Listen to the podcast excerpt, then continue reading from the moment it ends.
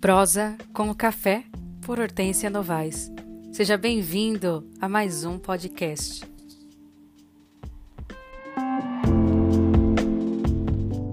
Iniciar este, este momento nosso, eu quero trazer para nossa reflexão um trecho de Grande Sertão Veredas.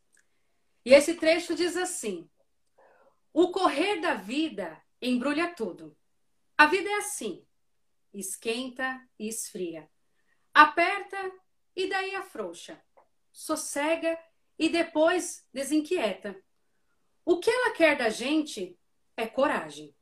O que Deus quer é ver a gente aprendendo a ser capaz de ficar alegre a mais, no meio da alegria, e ainda mais alegre ainda no meio da tristeza. E assim como o poeta João Guimarães Rosa, a partir das experiências que ele tem, nós temos também tantos outros poetas que trazem essa dimensão de fé e esperança ali, Adélia Prado, né? Tantos outros poetas. E cada um de nós também é chamado a partir das nossas experiências, das nossas vivências, a desde o diálogo, da partilha, da solidariedade e de modo muito particular também da fé, a sermos sinais de esperança na contemporaneidade. Então, esse é um pouco do nosso nosso ensaio para este, este momento, né? É um momento muito atípico que nós estamos vivendo, é angustiante, é um momento qual um vírus, né, de tão contagioso, obriga nós, seres humanos, a nos isolarmos. E aí a pergunta, o ponto de partida nosso é: como a fé e a esperança pode nos ajudar a superar este desafio que é a Covid-19? Né? Então, um pouco isso. Sabemos também que é um tema muito complexo, né? E nós não temos a intenção também de esgotar essa abordagem aqui. Mas a intenção é que a gente possa refletir a partir da fé, da esperança, nessa possibilidade de diálogos, né? Nós, enquanto maristas, que nós vamos propondo é, dentro das nossas realidades, com os nossos professores, colaboradores, os nossos alunos, as nossas famílias, todos os esforços que nós vamos fazendo que perpassa também essa fé e a esperança. Então, como que nós, enquanto seres humanos, somos capazes de reinventar a prática da fé, uma fé esperançosa?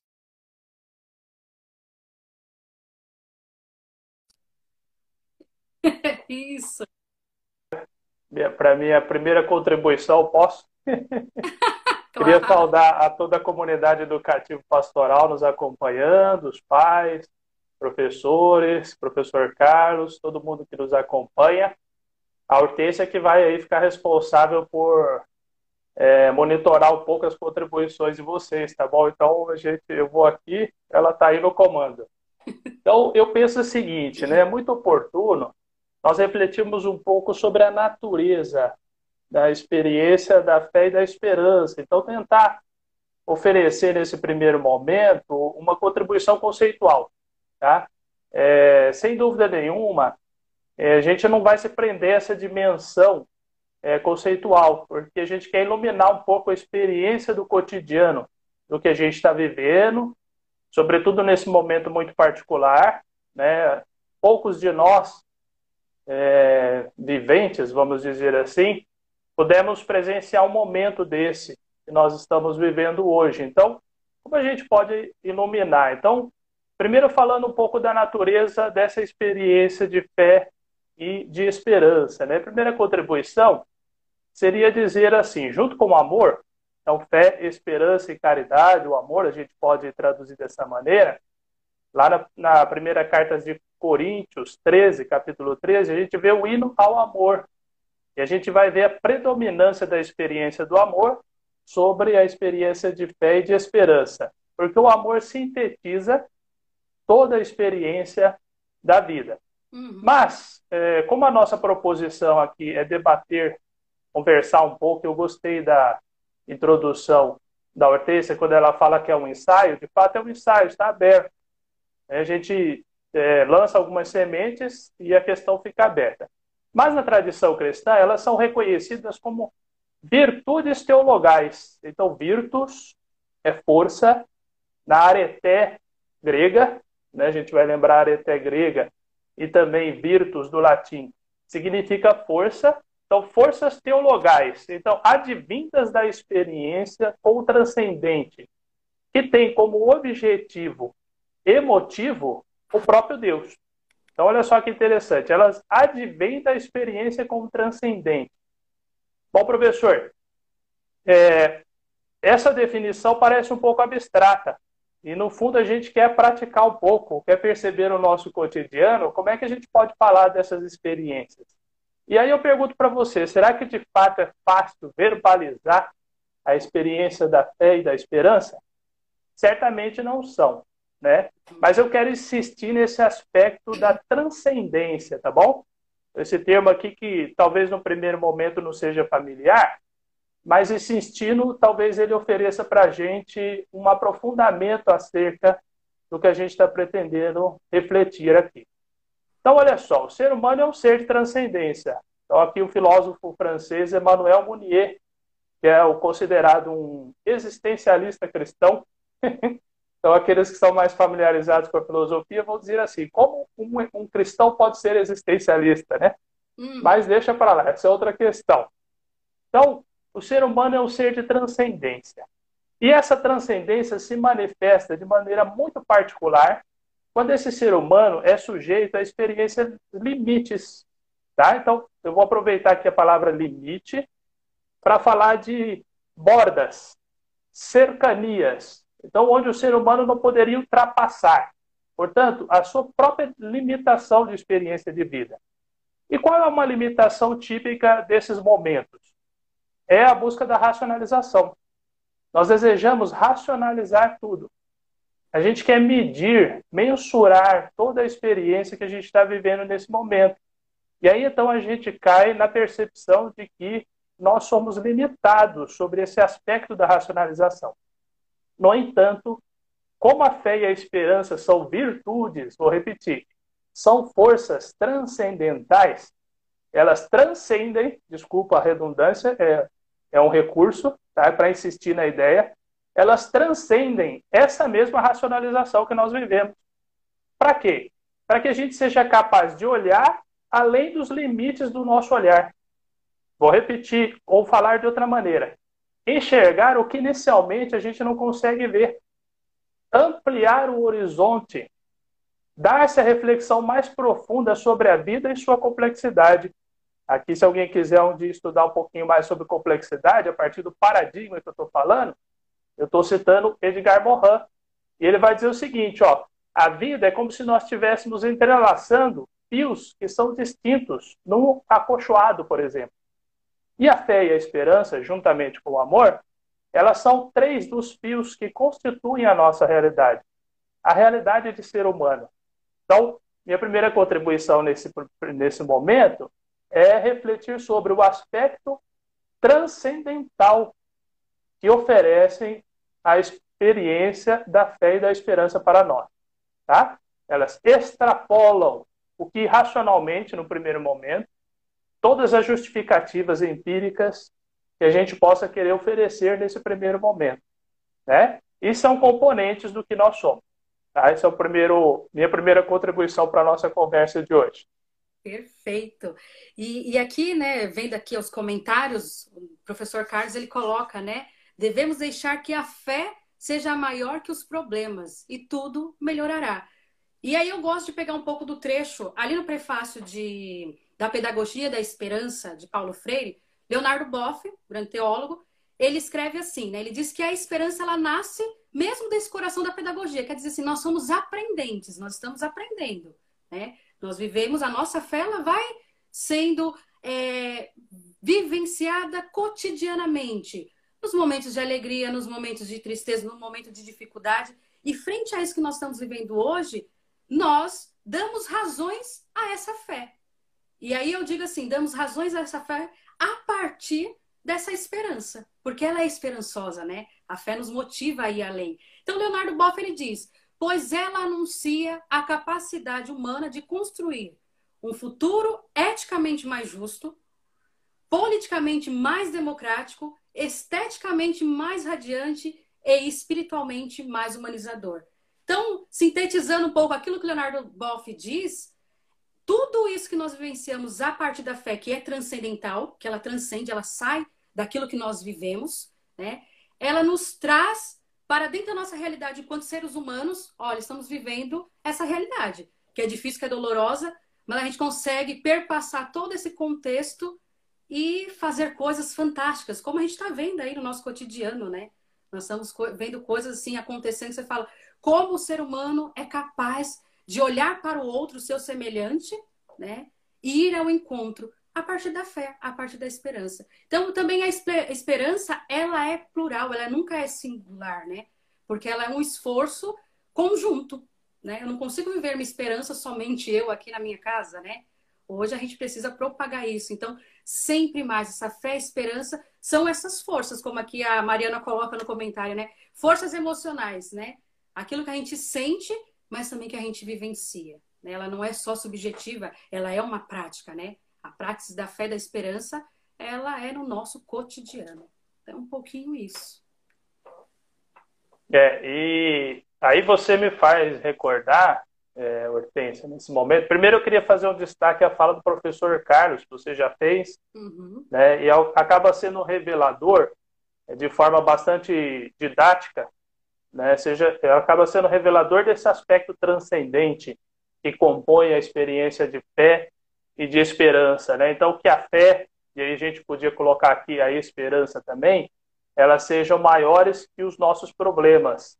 E de fato é essa ideia, né? Ela acaba ultrapassando. Então, quer dizer, eu não fico focado é, o tempo todo no problema.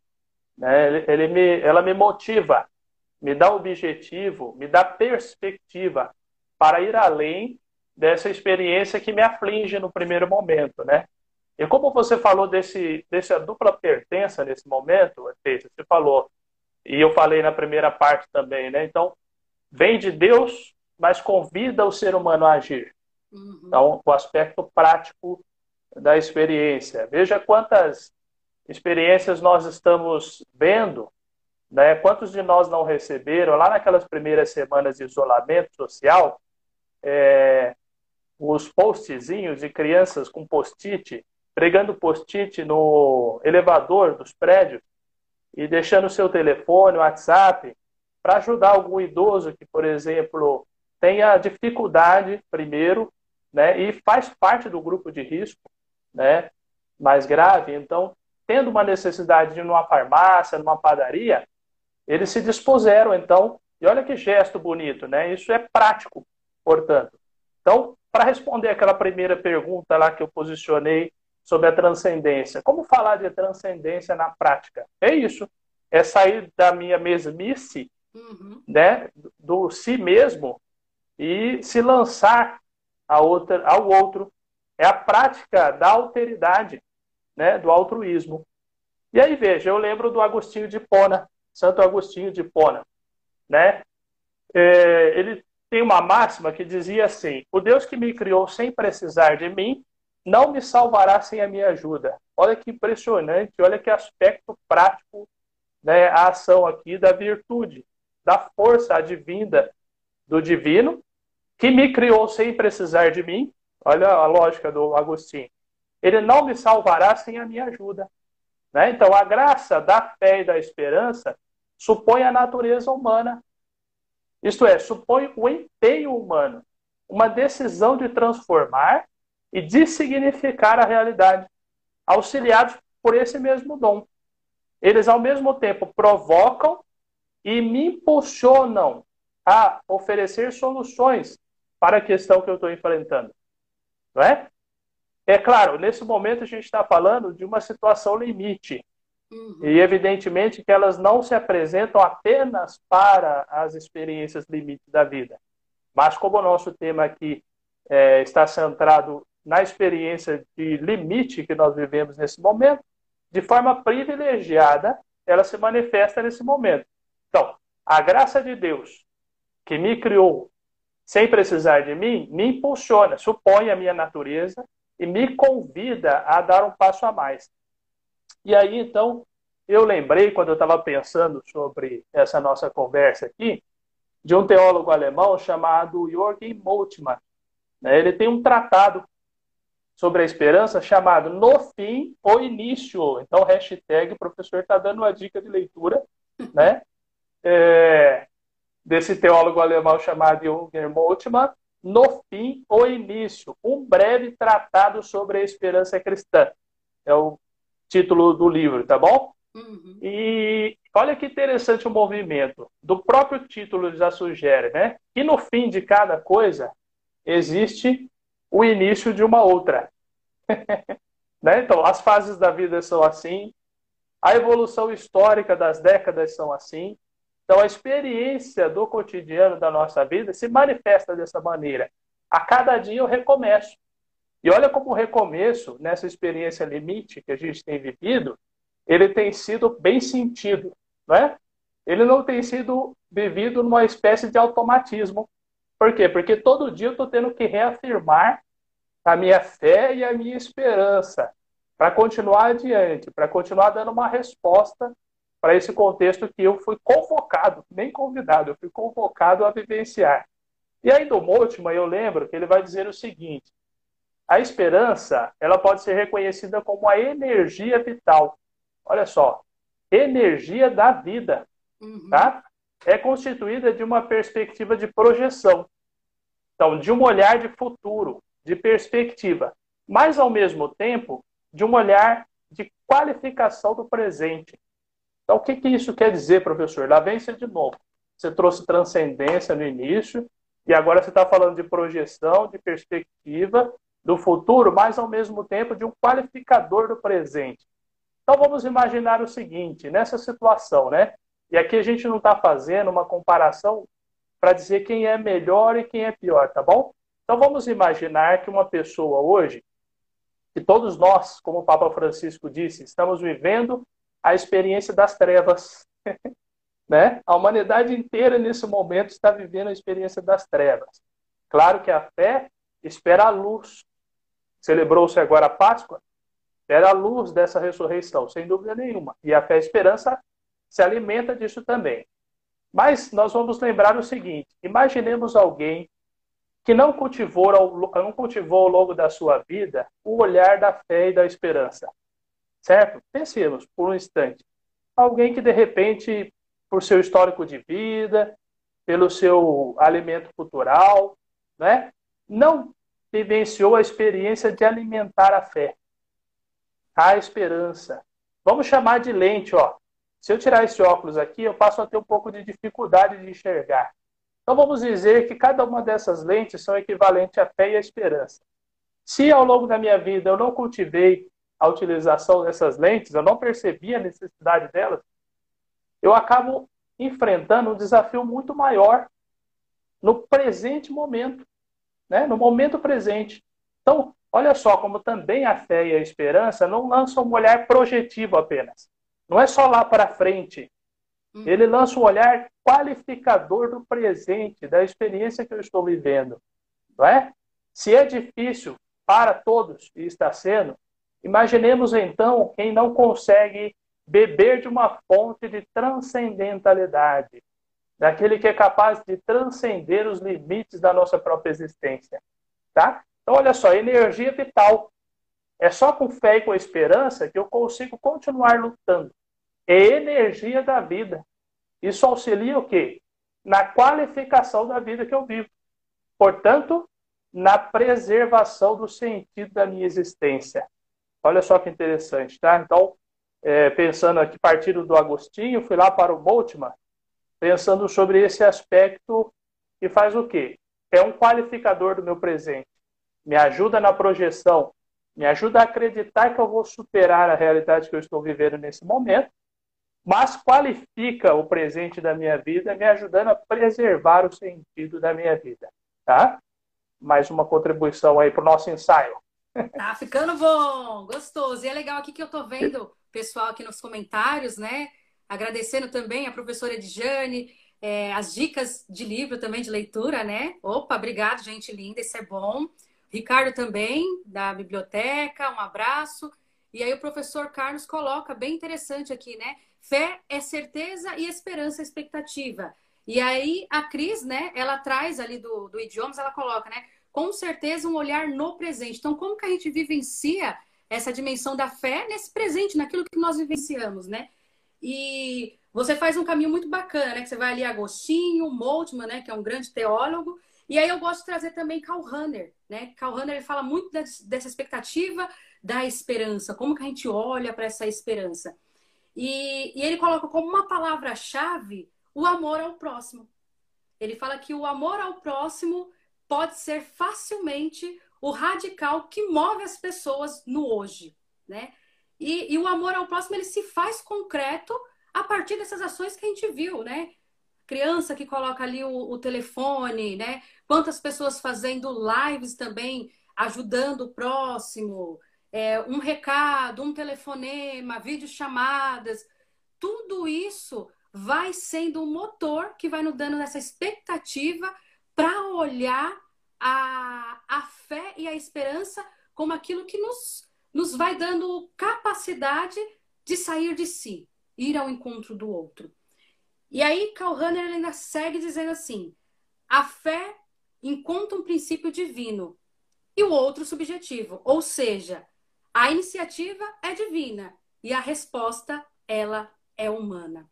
Hoje nós estamos nesse contexto massivo, né, de, de uso das redes sociais, que nos faz tão bem, e, e a gente percebe assim, como depois desse episódio, né, que nós estamos vivendo da Covid-19, que a gente deseja também que passe logo, né, e a gente não quer viver imerso nisso, mas como que a gente quer sair também desses contextos de bolhas sociais que a gente vai se colocando, né? Porque nós somos seres humanos, né? E aí, como que nós vamos nos educando na prática da fé e na prática da fé esperançosa, né? Então, a fé e a esperança, em diálogo, elas vão corroborando para uma compreensão da dimensão da superação. Como nós vamos superando esse desafio de coronavírus a partir das nossas experiências de solidariedade, de empatia, cuidado, reconciliação e reinvenção do próprio jeito de viver até então. Até então nós vivíamos, né? de um jeito. Hoje, a partir disso, a gente vai se reinventando. Aqui o Osmar ele vai dando uma contribuição para nós, né? Quais as pistas diante desse tema, fé e esperança, para as culturas com perspectivas éticas não favoráveis ou não enculturada, enculturadora por razões inúmeras?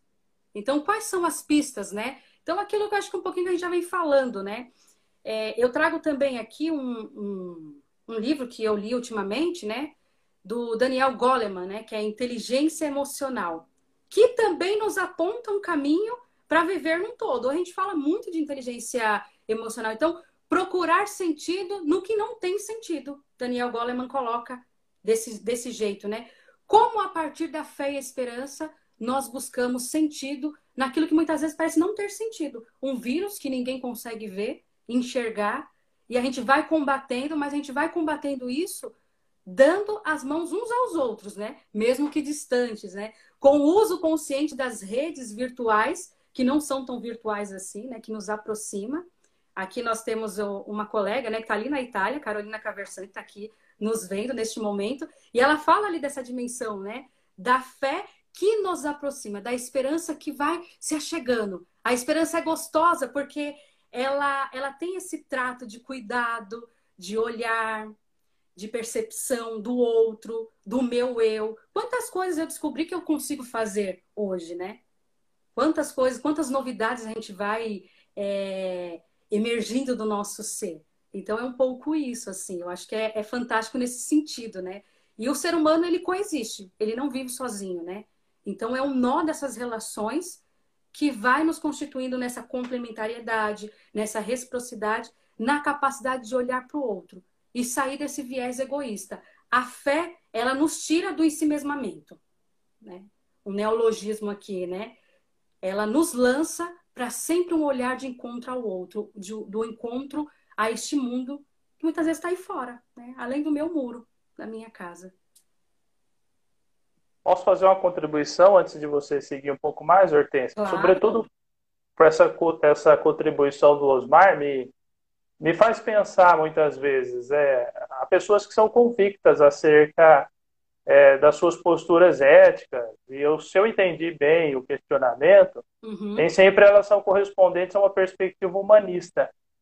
É, nem sempre estão abertas a uma perspectiva de superação do egocentrismo.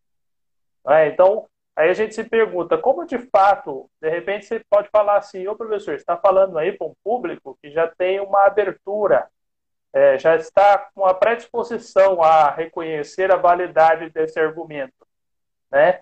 E quando então nós falamos de ágoras, então espaços públicos de debate, uhum. e não tem essa perspectiva, eu acho que é, é, importante a gente pensar sobre isso. E eu vejo assim, né, Osmar, e aí eu, eu jogo para a gente conversar mesmo sobre isso, provocado por você, eu acho que é, esse aspecto operativo, daqueles que eu vou trabalhar com a suposição, tá bom? Então, supostamente, acolheram esse chamado, essa provocação circunstancial, ou mesmo advinda de uma experiência com o transcendente, portanto, já impulsionadas por virtudes da experiência com o divino, né, alcançados de alguma maneira pela graça, é, essa ação prática, ao mesmo tempo, ela serve como um aspecto de questionamento, não é? Questionamento sobre o que de fato é necessário para viver hoje. Né? A gente vê e fica preocupado, por exemplo, a gente assiste aí os noticiários e fica muito preocupado. O que de fato está acontecendo? né? Pô, por que, que no, no meio de um caos desse as pessoas não buscam sempre ser claras, dizer a verdade, conduzir a vida a partir dessa perspectiva, do compromisso? Mas a gente sabe, alguém pode se aproveitar de fato desse momento. Então, tem iniciativas de um compromisso ético que não é um compromisso com a vida, no final das contas. Né? Então, é, o que, que eu gostaria de falar é o seguinte: ao nosso jeito de viver compromissado, humanista, né, voltado à experiência de vida, de pensar no outro, é, o que, que acontece? Essa experiência deve questionar o outro, deve servir como questionamento. Né? Porque senão, de fato, de repente, nós mesmos é, nos enfraquecemos nessa busca pessoal. É, deixamos de lado as convicções que cada um de nós tem acerca da promoção da vida humana, uhum. em meio a um contexto que é marcado por morte, que é marcado por dor, que é marcado por perda, mas é marcado também por superação, né? Então, é, é muito importante a gente pensar sobre isso. E acho sim o que a gente deve fazer ou onde a gente pode se encontrar com esses, é, esses discursos que são mais resistentes, que vão afirmar que de fato o homem é o lobo do próprio homem. É questionar: será que o homem é lobo do próprio homem? Talvez seja, mas e precisa continuar sendo? né? Então, a gente tem que trazer um questionamento que seja de desinstalar, né? Uhum. de incomodar, né? como nós fomos desinstalados. Cada um de nós, dentro do seu ritmo de vida, percebeu que precisou dar uma resposta nova para esse contexto. E nós sabemos, nós só vamos sair daí juntos, tá? É, se não for junto, nós não vamos conseguir sair. Deixa eu parar de falar, deixar a Hortência continuar um pouco mais, depois eu retomo mais um ponto. Perfeito. Mas é, é, dentro dessa resposta que você dá ali da, da indagação do Osmar, que é muito pertinente para essa nossa realidade de hoje, né? Porque nós não estamos aquém de uma sociedade que é rápida, né? Que é muito veloz, que muitas vezes essa velocidade é efêmera. Então, neste momento, nós fomos obrigados a parar, a olhar o que está ao nosso redor, olhar para nós mesmos, porque pensando assim, as nossas famílias ali, né? Que está convivendo, fazendo home office, as crianças buscando estudar, quem é professor dentro de casa, ali preparando as aulas, reuniões, tudo isso. Como que nós olhamos para esse contexto de reinvenção, de um novo jeito de ser, para fazer as coisas serem diferentes, né? Não tornarmos realmente só, ah, não, agora nós vamos passar esse momento e tudo esquece, tá ok. Ou então vamos esperar somente da, da dimensão divina, né? Mas como que nós nos colocamos como seres atuantes nesse mundo, porque nós compreendemos essa realidade que precisa mudar.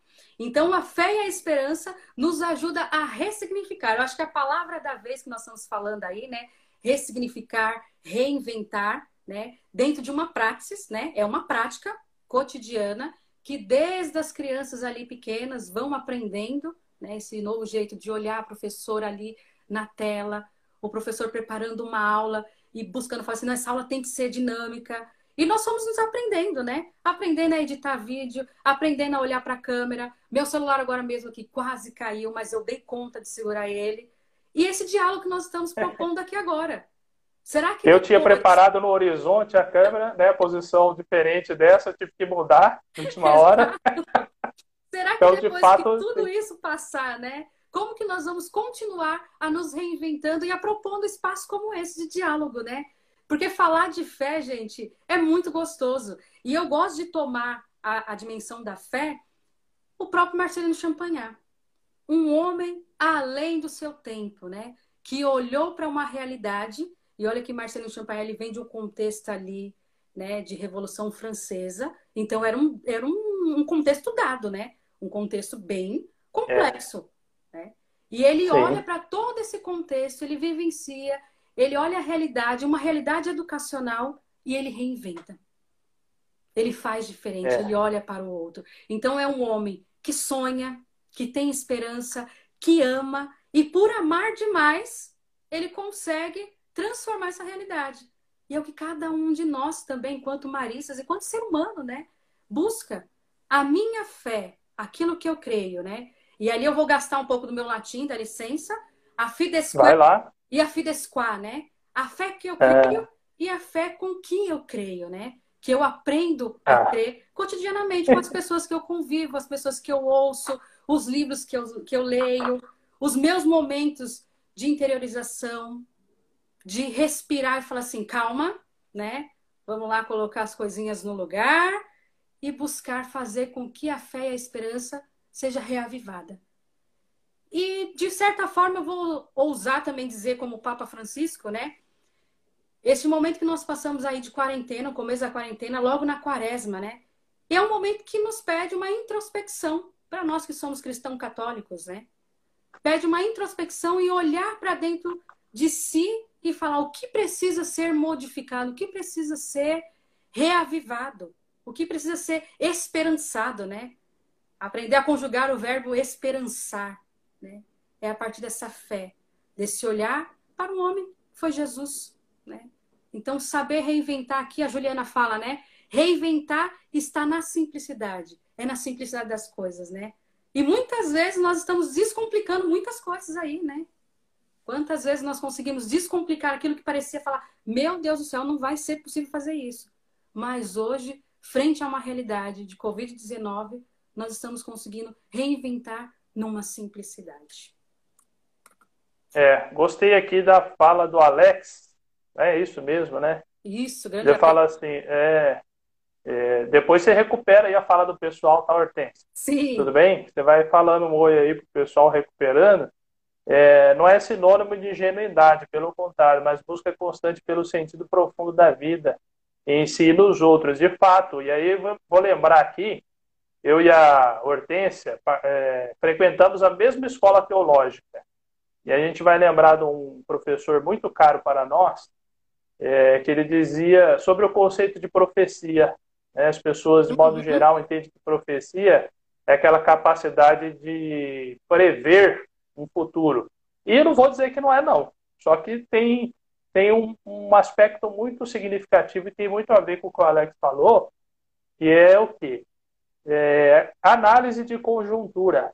Uhum. Então, eu sou uhum. capaz de analisar a realidade, só que aí pautado em que valores que são significativos, e aí, como a gente vem trabalhando desde o início, que me levam a uma experiência transcendental, tanto de mim mesmo, como da realidade que eu estou vivendo, e a partir dessa lente eu sou capaz de fazer uma leitura crítica, analisando todos os elementos desse conjunto de acontecimentos para então oferecer uma resposta efetiva, prática, que não fique somente na conversa.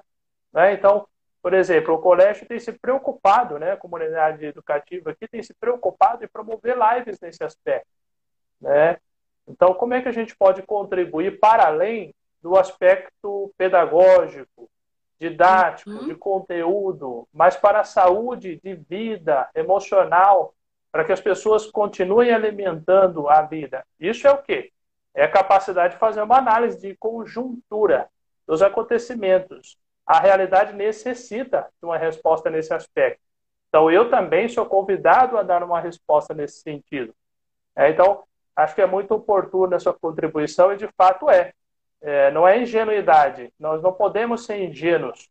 Nós temos que, sim, olhar com criticidade a realidade e, à medida do que for possível, a palavra utilizada até quase agora foi reinventar. Então, encontrar uma resposta para o contexto, né? Então, muito interessante aí. Pode falar, Hortense, se você quiser. Nossa, é muito bacana tudo isso, né? E aí tem umas contribuições bem, bem legais aqui, né? O pessoal, temos que ser agentes de esperança, diz ali o Bruno, né? E realmente, como que nós vamos ser agentes de esperança quando a gente às vezes se acha, né? Meu, não posso sair de casa agora, né? Agora eu preciso ficar neste momento aqui, porque eu preciso olhar para o outro, né? Para que esse vírus não se espalhe. E aí, como diz o Papa Francisco, precisa espalhar um outro vírus, que é o vírus da esperança, né? Então, esse olhar para si, é, o ser humano é capaz de se abrir para o outro. E aí, quando a gente fala de fé, nós não, realmente não falamos de uma fé que é ingênua, mas uma fé que vai amadurecendo, né?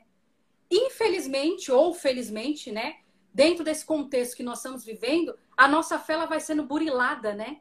Ela vai sendo ali trabalhada de certa forma que você fala assim, eu preciso sair desse contexto. Porque senão a gente vai sair, cair num contexto de depressão, vai cair num, num contexto de desânimo, de frustrações, e que muitas vezes é necessário ter frustrações, dizer, neste momento não pode ser assim, precisa ser diferente. É o reinventar, né? do caos sair algo bom. E a gente pode fazer uso de diferentes realidades para que a gente possa sair disso a partir das artes, né? A arte fala muito para gente. A oração é uma arte, né? Aprender a rezar é uma arte, a arte de rezar, né? De estar com o outro, com a família, ouvir. Como que foi o seu dia, né? O que aconteceu hoje? Como que foi a aula, né?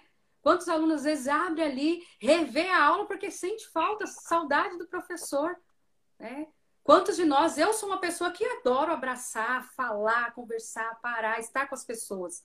Este ser e estar com o outro me exige neste momento encontrar alternativas para que essa esperança ela não se perca. Essa esperança ela seja vivenciada de um outro modo. Então essas práticas de inclusão, de diálogos, de relações de amor fraterno dentro também das nossas casas, dentro com aqueles que nós convivemos no nosso cotidiano. E isso vai se espalhando de outras formas. Então é troca de um livro, né? Um e-book, é uma mensagem, é um telefonema, aquilo que nós já falávamos antes. Parecem coisas simplistas, mas não são. Neste momento, isso tem um, um movimento muito grande, né? É um movimento que, que transforma a nossa realidade. A gente para de olhar, talvez, só para a nossa tela do celular, às vezes no transporte público, a gente fica ali. A gente olha de um outro ângulo, né? Eu estou olhando agora de um outro ângulo, falando com outras pessoas, vendo outras pessoas e contribuindo de uma forma diferenciada, olhando a partir da fé e da esperança. Né? De que isso vai ser é. diferente. Nós sairemos daqui aprendentes né, em relações, viu? Eu acredito muito nisso. As nossas relações interpessoais vão ser diferentes. É, que, que a memória emocional de tudo isso, ela se perpetue, né, numa perspectiva positiva, de fé e de esperança, não seja de fato uma provocação é, efêmera, tá? Porque às vezes o que pode ser despertado emotivamente, emocionalmente, pode se perder ao longo da história, né? Então a vida continua e eu acabo que não introjeto o valor aprendido no, no momento é, oportuno, vamos dizer assim, não ah, dentro de uma perspectiva cronológica, mas cairótica, né, do kairos, do momento oportuno para que se manifeste aquilo que é fundamental na experiência humana. Então, isso é muito importante. O, quando você falava um momento ali, até olhei lá para trás para o livro ali, porque eu queria lembrar o título, eu estava confundindo aqui o título do uhum. livro. Eu, eu me recordei de uma provocação que o Ratzinger, né, que é o conhecido popularmente Papa Bento XVI, emérito, né, Joseph Ratzinger, ele escreve um texto, chama-se Introdução ao Cristianismo. E lá no prefácio desse livro, Introdução ao Cristianismo, outro livro que eu indico também, se tiverem oportunidade de ler, vale bastante a pena, está relacionado a essa ideia da superação de um olhar ingênuo sobre a realidade. Portanto, a capacidade de uma análise de conjuntura. Uhum. Ele vai dizer o seguinte: muitas pessoas dizem, talvez no momento que eu vivo hoje, é mais difícil responder aos desafios da manutenção da fé, da preservação da fé. Estou até pensando no que a Grace Castilho escreveu um pouquinho ali em cima, né? Às vezes o vírus parece que tem mais veracidade, a gente não consegue ver, do que a própria atuação da experiência do divino, né? de Jesus, ela menciona na vida humana.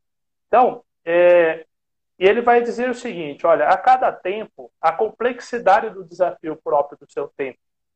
Então, não adianta muitas vezes a gente dizer, olha, ah, hoje está muito mais difícil do que em outros tempos. Então, o Covid-19 é um contexto absurdo, extremamente difícil de da gente vencer, vamos dizer assim.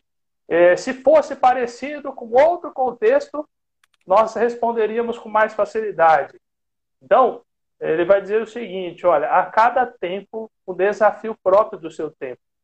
Então, a resposta da fé e da esperança que nós temos que oferecer hoje são respostas próprias do nosso tempo, com categorias do nosso tempo, com experiências uhum. próprias do nosso tempo, porque nós somos seres também do presente.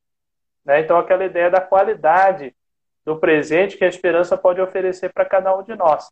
Então, eu me recordei de alguma reflexão que eu fiz acerca disso, provocado ali pelo Ratzinger na época é, da leitura desse texto, que cada um de nós é convidado, e aí contribui com a ideia do reinventar, né? É, do reinventar-se, do reinventar a vida, do contexto, recuperar coisas que são importantes e que às vezes passaram distraídas pela nossa percepção, né? Então, trazer ao centro aquilo que de, de verdade é central e uhum. deixar como secundário o que é de fato secundário. Então, cada um de nós, eu lembro do Munier agora, vai está tendo a oportunidade de faz, refazer a hierarquia de valores da sua própria existência. Né? Então, refazer a hierarquia de valores, assumi-los livremente, embora forçados pelo contexto, para poder viver uma vida diferente, de repente, do que até então a gente estava vivendo. Não quer dizer que era uma vida ruim, tudo bem? Só que às vezes há aspectos que a gente precisa fazer uma autocrítica, uma autoanálise. Onde que de repente eu estava me perdendo pelo caminho? Onde eu posso recuperar pontos que são centrais na minha própria vida. É? Isso é o quê? É uma resposta que a gente tem que dar para esse momento. Não é para outro momento. Eu não posso esperar para outra hora. É agora. Uhum. É o momento presente, né? Boa. Perfeito. Tem, aí... Tenho mais umas contribuições aí. Vai lá. Isso, vamos lá olhar mais algumas contribuições. Aqui a Fátima, ela diz, né? Momento de usar nossa fé para transmitir mensagens positivas. Perfeito, é isso, né? O que eu transmito de positivo, porque claro que com o uso, né, que a gente faz dos meios de comunicação, vem uma avalanche, né, de informações. E aí como nós podemos mensurar isso e a partir da nossa fé, né, transmitir coisas positivas, o que de bom está acontecendo, né, frente a tudo isso. E ali o Alex ele coloca mais uma contribuição que nos ouvindo, ele vai lembrando que o próprio carisma marista supõe esses elementos todos. Exatamente, né? Na história do Instituto, inúmeras situações graves ocorreram e aqui estamos há 203 anos. Temos aqui uma pista? Com certeza, né? Sem Olhar dúvida. para o próprio carisma, né? É, nos, nos remete a viver a força da nossa fé e esperança né? Aquilo que eu já trazia ali de Marcelino Champagnat, né? Que dentro de um contexto ele olha porque o sonho, né? Os fundadores das, das congregações, né? Dos institutos, eles têm esse chamado muito forte, né? Muito peculiar, olhando uma realidade, né? aquilo que a gente já falava antes, você trazia, né? De fazer análise de conjuntura. Dentro de uma análise de conjuntura, dentro de um contexto ao qual está inserido, que contexto que eu estou inserido? E o que esse contexto me chama a ser resposta e a dar resposta, né? Aquilo que eu trazia novamente, razões da minha fé. Quais as razões que eu dou para a minha fé? O meu ato de crer. O meu ato de crer me leva ao quê? Me leva aonde? De encontro a quem? Né? Então, isso é, é fenomenal, assim, porque não é só o ato de. não é um pensamento, né? Mas age, sente, vivencia, colabora, vive em comunidade, né? O nosso ato de crer ele não é isolado, somente eu creio, mas é conjunto, é comunitário, né? viver com o outro. Então, essa perspectiva do sair de si. Eu faço a experiência, eu preciso fazer essa experiência, eu saio dessa experiência e vou de encontro a uma realidade. Eu não fico ali olhando e esperando muitas vezes, né? Porque a, a, a oração, a fé, a esperança, a comunicação, porque a fé e a esperança ela é comunicativa, né? Ela se comunica, certo. é dialógica, né? Ela exige esse diálogo. Então é, é dentro dessa perspectiva de diálogo que transforma o espaço em que eu estou inserido. E assim é com o Instituto Marista, né? 203 anos. Então nós, enquanto carisma marista, qual a resposta que nós damos hoje a tudo isso? Eu acredito que a gente pode até dizer, essa própria live aqui que nós estamos fazendo, discutindo isso, né? Dialogando sobre isso, é uma resposta também. É uma resposta para isso, enquanto maristas. É, é uma chamada de consciência, né? E eu fico pensando, sabe, Hortência, saindo do macro, uhum. embora a gente já tocou no micro, né? Mas saindo de um olhar mais externo, vamos dizer assim, é, vamos observar o desafio que a gente está enfrentando no cotidiano da nossa casa hoje. Uhum. Né? Essa vivência em família mais intensa, algo que, de modo geral, o modelo de sociedade que hoje a gente vive, nós não estamos tão mais habituados, né? acabamos esquecendo esse tipo de convivência, né? e todas as nuances que essas convivências oferecem, é, a partir, sem dúvida nenhuma, e acrescido né, vamos dizer assim, de modo popular, e o caldo foi engrossado por esse isolamento social. Então, quer dizer, né, o tempo todo nós estamos juntos. Como ser solidário em casa? Uhum. Não é? Como ser prático? Como viver a caridade? Como viver a fé e a esperança no cotidiano da família, dentro dos tantos afazeres que nós somos convidados a viver? É, olha só, nós não precisamos ir longe para efetivamente fazer uma leitura crítica, né? E ao mesmo tempo dar uma resposta para o que a gente está vivendo hoje. Né? O cotidiano da residência da família, vamos dizer assim, está muito é, é, interpelado, acho que a palavra é essa, provocado a dar uma resposta efetiva que passa sim por uma dimensão de fé, uhum. de caridade, de esperança a gente é capaz sim de recuperar valores, ressignificar relações e, e, sair dessa realidade com algo novo mesmo, né? Efetivamente novo, não como clichê, né? Vamos dizer assim, sair com algo novo, né? Exato. Então acho que é isso aí. É... E aí, Hortência? Ah, Temos tá alguns poucos né? minutos, né? é isso? Falta pouquinho, é. falta nove minutos. Então eu vou Dá Posso fazer aqui. minha consideração final? Você cantar bonito? Perfeito. Faço a consideração final, gente, porque a, a Hortência tem esse viés artístico, né?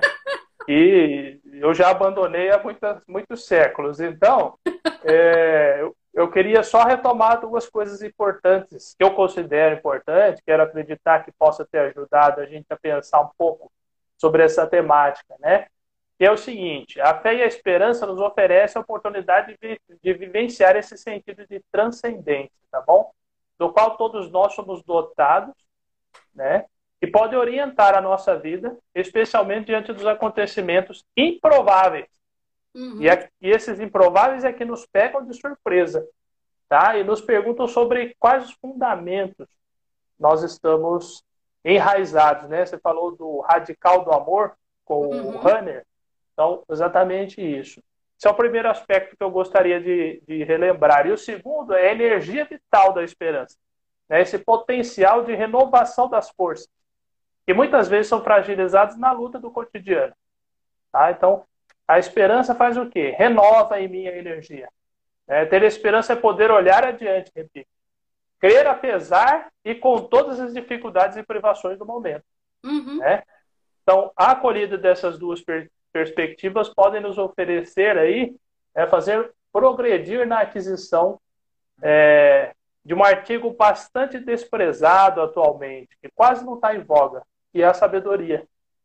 Né? Então, a vivência deles pode nos fazer adquirir a sabedoria.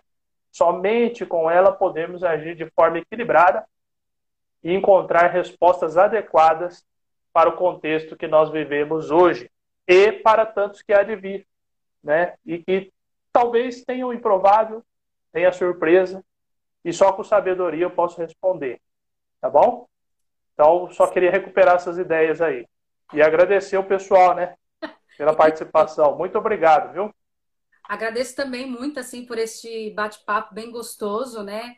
E que a gente possa reverberar pelo mundo, na nossa sociedade, essa dimensão da fé e da esperança que está é intrínseco até dentro da gente, né?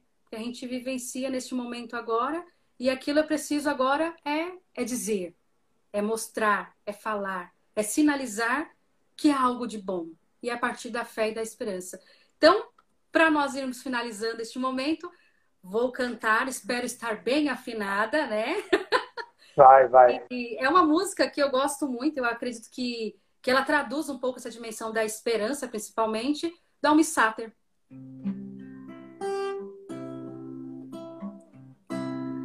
Ando devagar, porque já tive pressa e leve esse sorriso porque já chorei demais. Hoje me sinto mais forte, mais feliz. Quem sabe só leva a certeza de que muito pouco eu sei.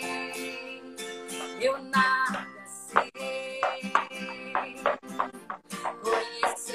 Conhecer as manhãs e as manhãs do sabor das massas e das maçãs.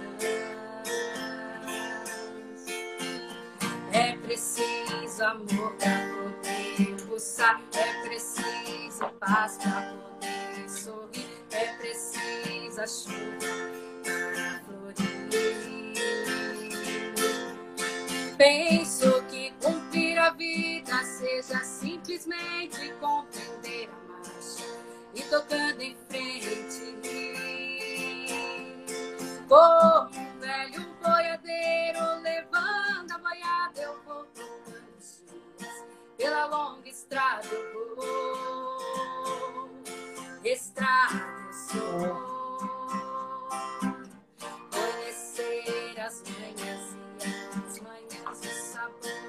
Massas e das maçãs. É preciso amor é preciso paz para poder sorrir, é preciso a chuva para florir. Todo mundo ama um dia, todo mundo chora um dia, a gente outro vai embora. Cada um de nós compõe a sua história e cada ser carrega o dom de ser capaz de ser feliz, conhecer as manhas e as manhas, o sabor das massas e das maçãs. É preciso amor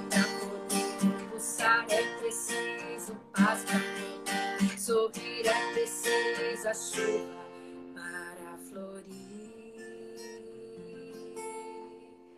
Muito obrigada, gente.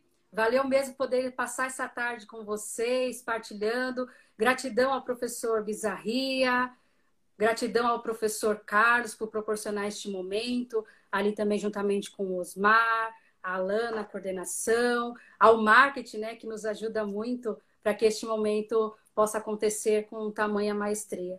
Muito obrigada mesmo, viu? E que nós possamos enfrentar esse momento com fé e com esperança. Valeu mesmo, uma boa tarde. Um abração a todas. Obrigada. Valeu, que a fé e a esperança tenha sido renovada com, a nossa, com o nosso ensaio, né? com a nossa discussão aqui. Muito obrigado a todos. Exatamente, valeu mesmo. Tudo de bom. Obrigada. Valeu, Hortência. Parabéns. Valeu.